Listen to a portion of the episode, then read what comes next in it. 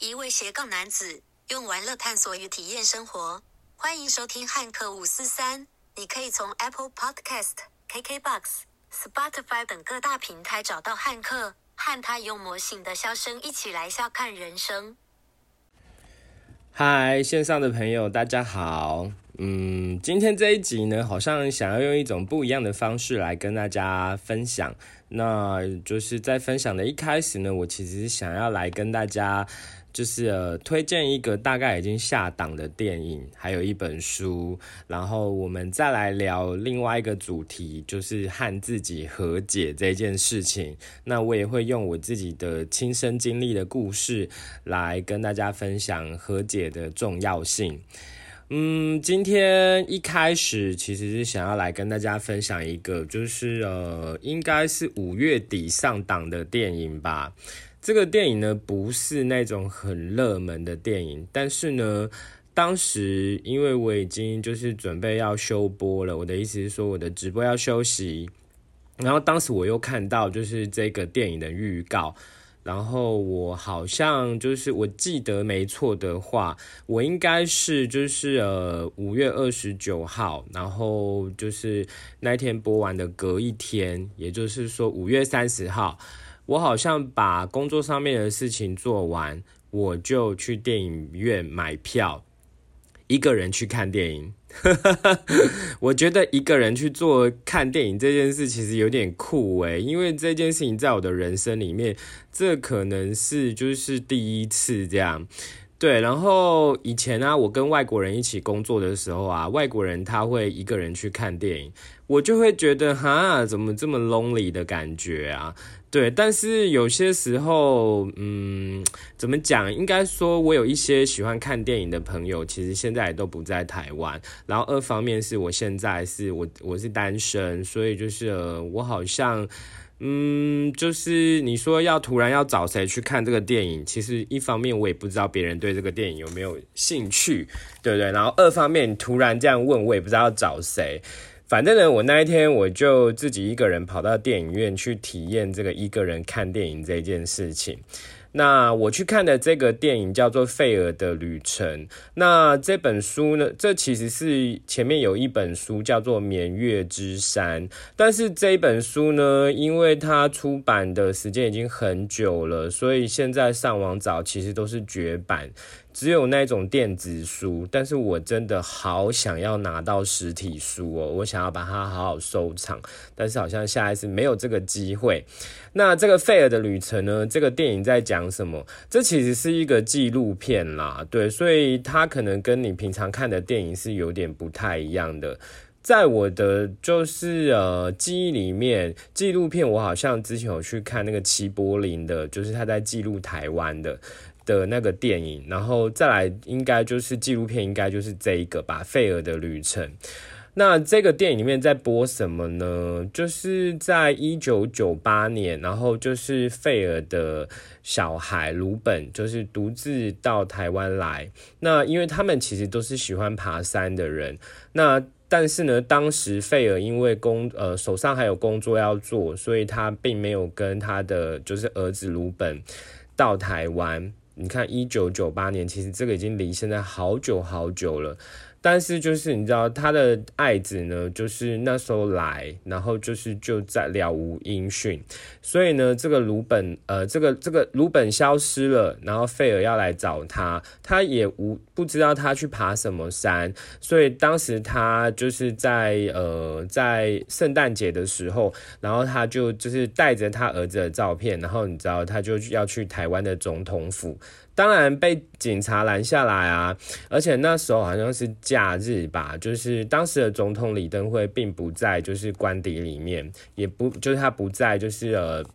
那个总统府里面，所以呢，其实他也没有就是找到，就是呃找到呃总统。但是呢，因为这件事他去的时候就已经有带记者了，所以当时呢，这个新闻应该是在台湾是非常非常的大。然后呢，就是呃，就开始了，就是找呃，台湾的人就开始就是协助他，那就是台湾不管是从警察，或者是原住民，或者是那种山青爱爬山的人，其实他们就是开始帮他就是找寻找寻线索，然后就陪他就是爬山，然后去搜寻。但其实呢，就都没有找到。那甚至是呢，他们都还进到原住民部落去了。那这也就是，但因为进到原住民部落去，也认识了一些原住民。那其中有一个就是呃，原住民的长老老叫做木，然后就是他是可他是会讲英文的，所以就是。呃，这个费尔来到台湾的时候，其实这个木，然后就是跟他就是聊天嘛，然后陪他聊天，就是让他就是呃淡淡。淡忘就是把那个痛苦的那个感觉，就是稍微淡了一下。那这也变成另外一种，就是呃，费尔跟台湾结下了一个就是深深的友情这样子。对，那就是而且啊，其实他在他在就是找寻他儿子的，就是这个过程中呢，其实他就是感受到台湾人的善良。呃，过去啊，其实我。呃，教英文认识很多外国人，也或者是呃，我有很多外国的朋友。其实他们提到台湾，真的大多数的外国人都是很喜欢台湾的。他们觉得台湾最美丽的风景就是人。对，然后就是台湾人的友善，台湾人的就是好客，这真的是跟其他国家是非常非常不一样的。所以当就是这些人可能也透过就是呃电视的，就是呃新闻放送，知道那个就是费尔在找他的小孩，所以就是很多根本也不认识费尔的台湾人看到他就是跟他讲加油加油。那时候其实他也听不懂什么叫做加油加油，后来应该是透过别人就是告诉他那个加油是就是 keep going。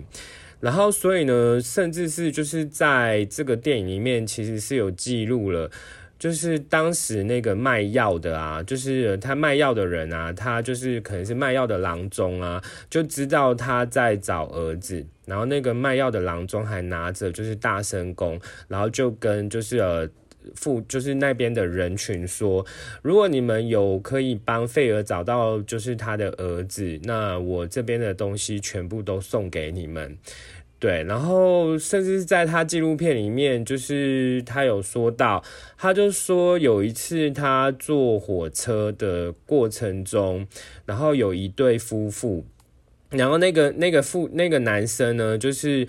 就来牵着，就是就就就牵着，就是那个费尔的手去摸他老婆的肚子，然后就是跟他说加油。虽然说他们讲了很多的中文，其实费尔先生也听不太懂，但是那一个当下，他去摸了，就是呃那个孕妇的肚子，当然前提也是那个孕妇愿意让他摸嘛。其实他感到很多很多的力量。那在他，因为他应该是前前后后到阿里山里面去，就是六次，呃，去为了去搜去找寻他的小孩。然后当然那里面就是你知道中南部很多都是听台语歌的嘛，然后好像就是有人就是在他的时候就放了就是江蕙的歌给他听，半醉半清醒。其实他也就是费尔也听不懂台语，但是他觉得就是就是那个二姐将会给他非常非常多的力量，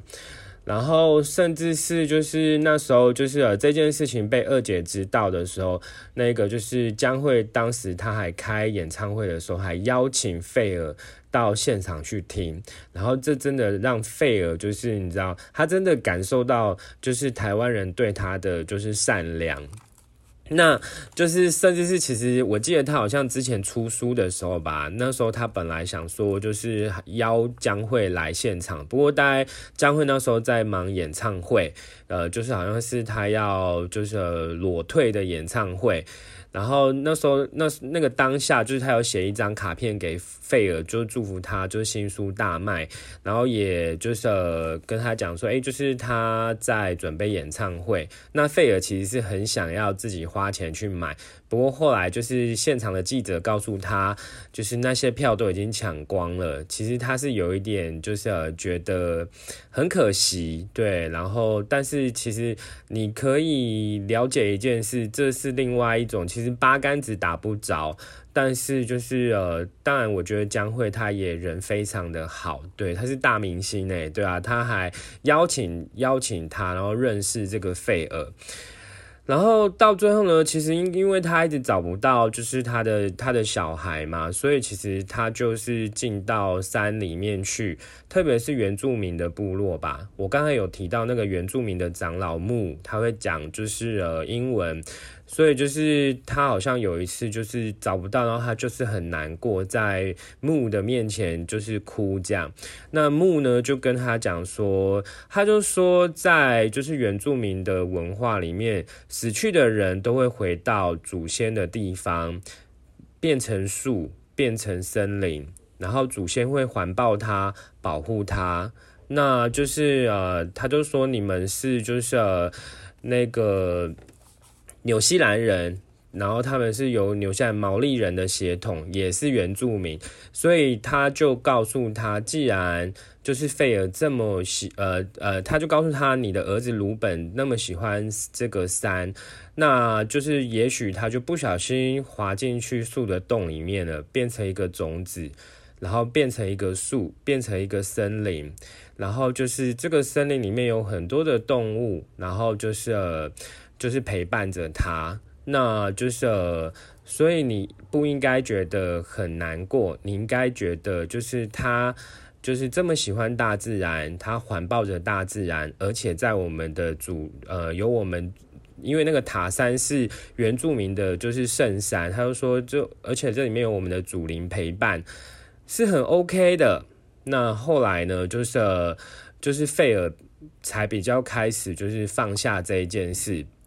那我要讲的是，呃，为什么想要从这个电影，就是呃，就是我其实看了这个电影，我是蛮有感觉的啦。那你看他找不到他的儿子，他一定很难过。但是你看他到最后，他也跟自己和解了，对，跟自己和解，他真正把他放下。而且其实那个什么，就是费尔先生每一年都来台湾，因为他在台湾就是有。就是虽然说他的儿子不见了，但是他在台湾就是呃交到了另外一群朋友，对，所以就是我就说，有时候其实虽然说你会很悲伤很难过，但是有时候你必须要放下，因为你必须要往前走，对你你是活下来的人，你必须要继续往前走。就是你只能放下，然后跟自己和解，然后就是你才有办法轻盈轻盈的，就是你知道大步大步的往前走。对，这个是我用这个我大概近期看到的一个很喜欢的一个电影跟大家分享。呃，这个电影叫做《费尔的旅程》。如果你有空的话，我想应该它已经没有在线上了啦。那可能你可以在就 Netflix 之类的地方。或者是那种第四台后面那种播洋片台，好不好？就是你可能可以在那边就是找到它。我蛮喜欢的一个电影，想要推荐给大家。对，然后如果他继续纠结，我想他不会就是你知道拍这个影片。对，那他拍了这个影片也是想要谢谢台湾人的善良，对，然后来回馈给台湾。好，那所以就是讲到和解这件事情呢，其实我觉得和解这件事情蛮重要的耶，因为就像我刚才前面讲的，你背了一大堆东西在身上，你要怎么轻盈大步向前走？嗯，在我的人际呃，在我的就是人生体验里面啊，其实我大概想到两个就是呃事情，然后想要跟大家分享。那一个是呃算是感情的部分吧。对，在我二十几岁吧，当兵前吧，然后我跟我的学生就是谈了恋爱，对，但那个学生不是像你想的那种很小的，好吧？我没有，我没有恋童癖，对，那学生是算是大人，他跟我学英文啦，所以就是那时候我们就走在一起，然后其实呃，这个我我的这个对象其实他人蛮 nice 的，然后他蛮孝顺的。他也对我非常的好，那但是他就是一个非常非常黏的人。那因为就是如果如果就是我是控控的话，你要黏我，那我倒是觉得还没有关系。但是如果我有事情要忙，其实你要黏我，有时候我会很尴尬。嗯，我记得后来我去当兵，然后我那时候当兵的时候，其实我在一个很少放假的单单位，因为单位下基地。那所以下就是放假的时候呢，我其实我当时还必须要就是呃教英文，我还有英文的家教，跟就是保险的客人要做服务。那其实本来时间上面就已经很少了啦。那他大概就是觉得想要陪伴你，所以他就是那种硬要黏着你的那一种。那如果是家教的话，我要去学生教，他没办法来。但是我去谈谈保险的时候，他很多时候就说我也要去，我也要去。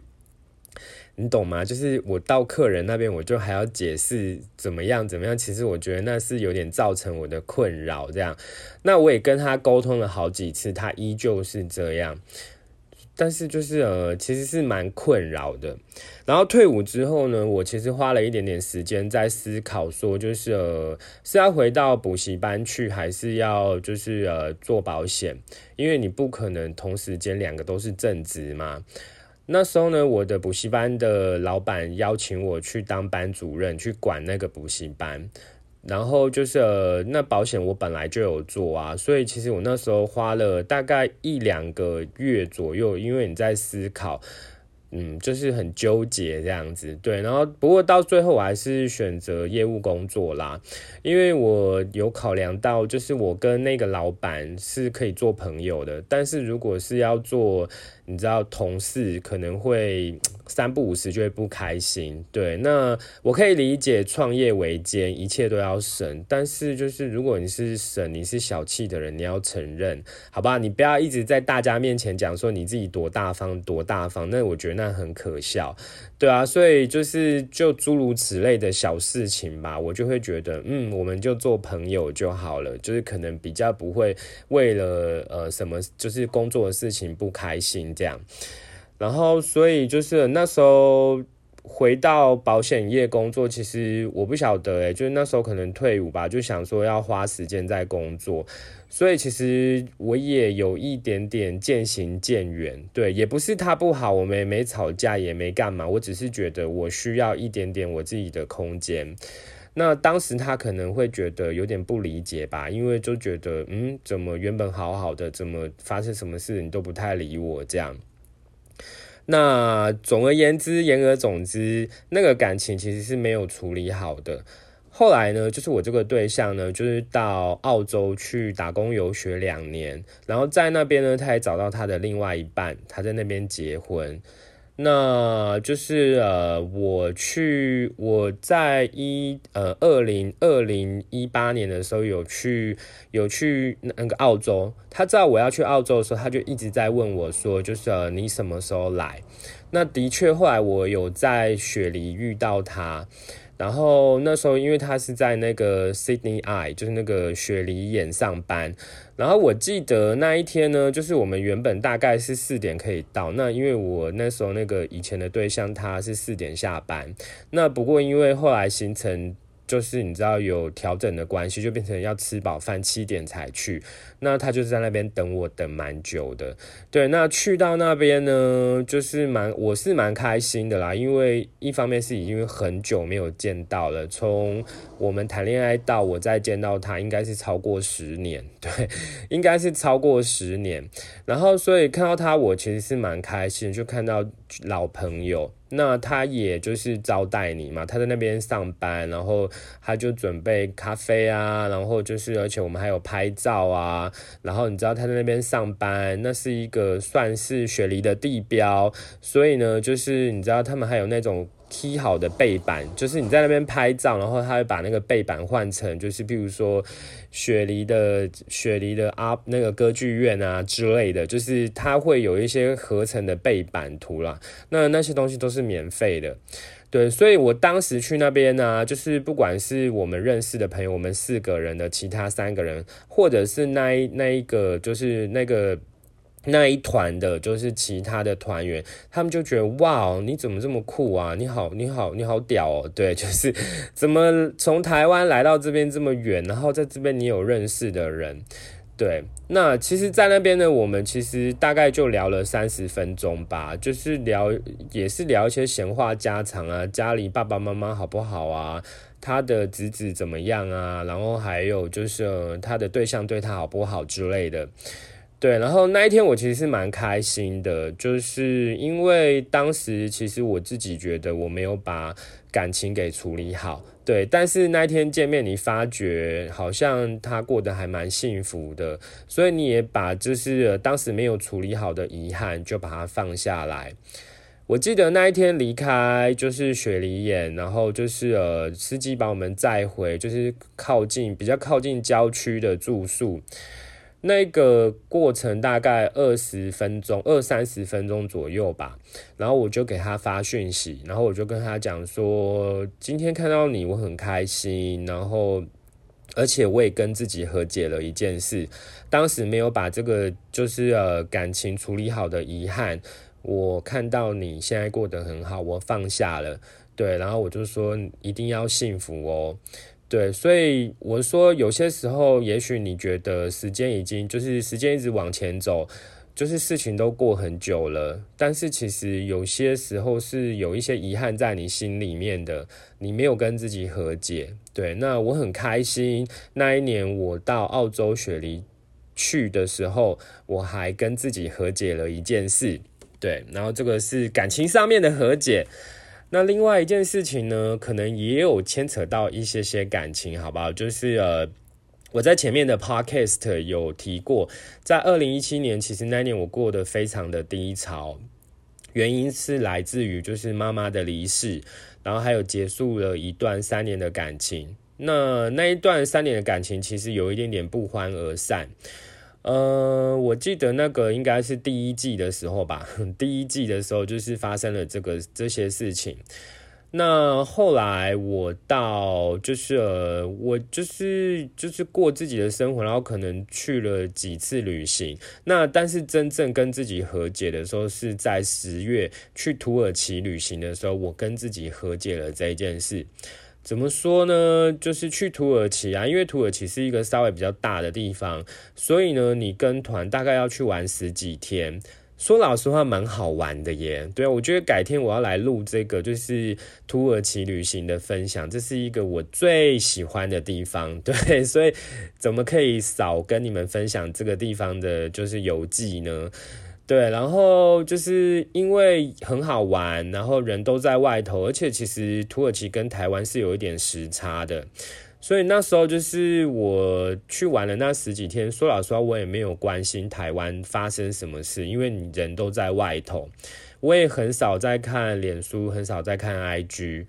那虽然说那段感情是不欢而散。但是其实我并没有删除对方的脸书跟 IG，所以你偶尔其实都还会透过这些东西看到对方的一些所谓的 news，一些新闻，他发生了什么事，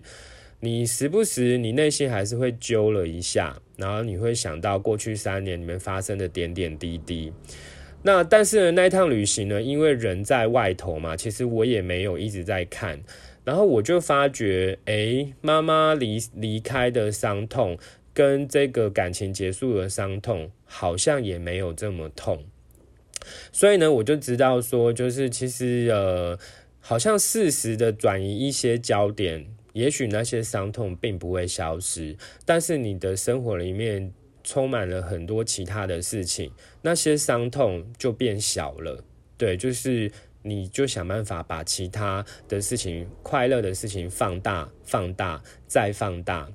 对，然后所以那时候回来，我就是回到呃，从土耳其回到台湾的第一件事情，我就知道说，其实不要脸书，不要 IG，不要知道对方现在在干什么，